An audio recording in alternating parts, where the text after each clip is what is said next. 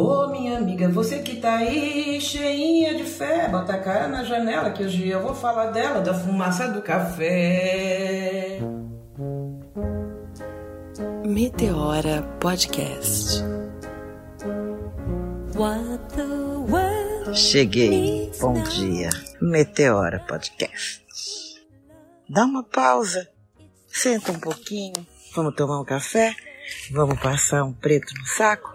Hoje eu tô falando aqui diretamente do meu primeiro andar. Meu primeiro andar é o, é, é, o, é o mais alto, o que as pessoas chamam de mirante. Ele recebeu o nome de Sol Pleno. A copa da moreira subiu e alcançou os três andares da casa. Está aqui me olhando, carregada de amora. Ah, se eu pudesse fazer uma imagem desse pé de amora. O pé de jabuticaba está carregadíssimo.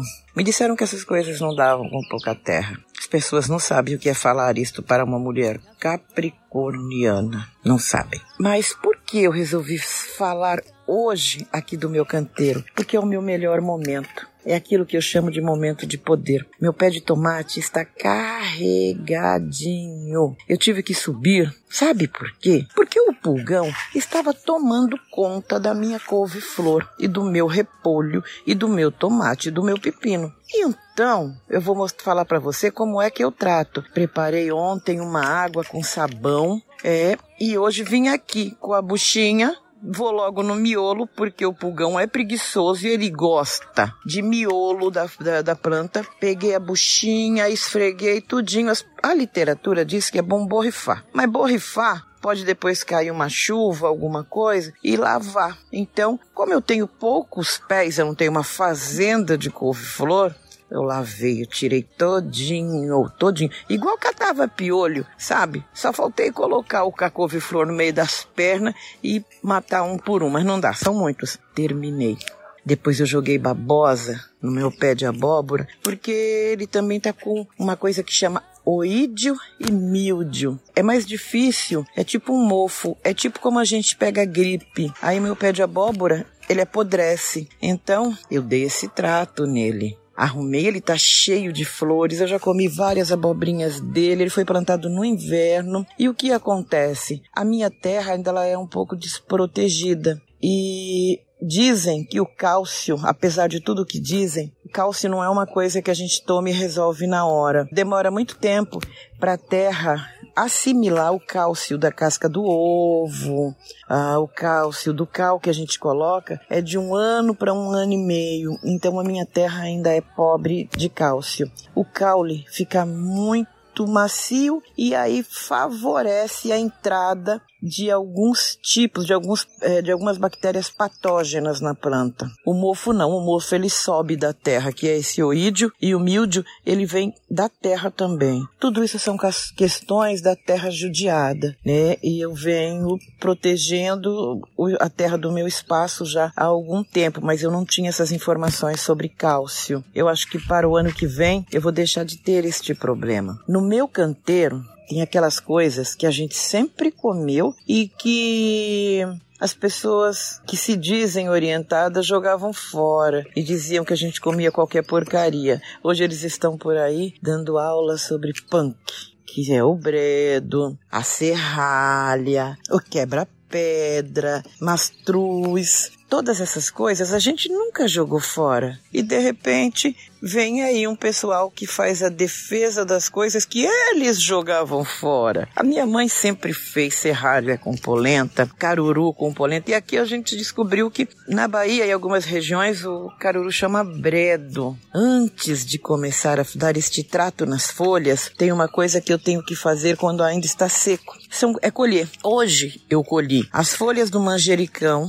italiano, folhas e flores. E as flores do manjericão alface. Mas por que colhi as flores? Porque o manjericão é uma planta anual. Então, quando ele dá flor e eu não quero que ele morra, eu preciso colher as flores. Aí eu colho as flores, eu coloco num saquinho marrom e escrevo um punhado. Para o que serve o manjericão?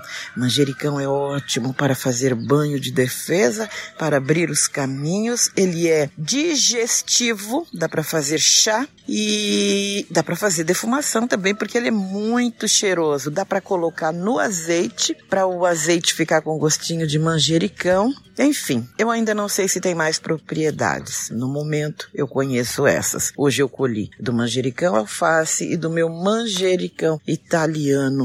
O manjericão, ele não é colocado no molho e na pizza aleatoriamente. Não, é porque a farinha de trigo e o molho são muito ácidos e podem provocar problemas no estômago. Aí o manjericão entra como uma medicação na comida. E que medicação deliciosa, hein? Outra coisa que eu colhi lavanda. Colhi as flores da lavanda que são ótimas para colocar. Você compra um vidrinho de óleo de amêndoa doce e coloca as flores dentro. E com o tempo você pode pegar ali, passar o dedo, passar aqui no atrás na nuca. Ele dá uma tranquilizada geral. É muito bom. E ao mesmo tempo as folhas secas servem para defumação. E você pode fazer um, um chazinho e colocar assim a folha de lavanda. Né? Eu aprendi isto recentemente. Outra coisa que eu colhi foi espinafre. Espinafre gosta mais de dar no inverno, ele não gosta muito de primavera e de verão. E como eu não gosto de forçar a natureza, eu estou colhendo espinafre hoje. Separei todas as sementes, as folhas eu vou comer no almoço e ele está lindo. Ao mesmo tempo, ajeitei as folhas de pepino, o pepino está subindo, está subindo o pepino, que só vendo eu plantei melão, melancia, quiabo, cenoura, beterraba e é isso. Hoje é domingo, o sol está pleno, eu estou no meu quintal e mais tarde eu vou visitar a culpada disto tudo aqui. Mais tarde eu vou visitar minha mãe. Uma saudação para todas as mulheres que chegaram na frente, para todas as pessoas que nos ensinaram como se leva a vida, como se planta as coisas e como se move com as folhas. Ao mesmo tempo, uma saudação para o orixá das folhas, e seu pássaro de prata, eu estou aqui diante do maior pé de erva doce que meu quintal já deu. Por enquanto é só. Aqui é domingo.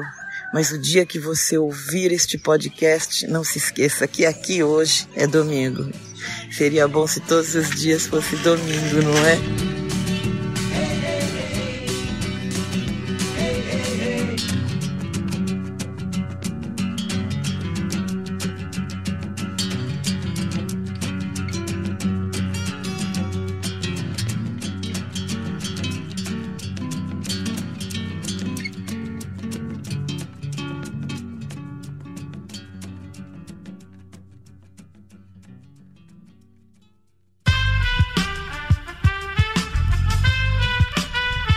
Este podcast foi editado por Aerolitos Edição Inteligente.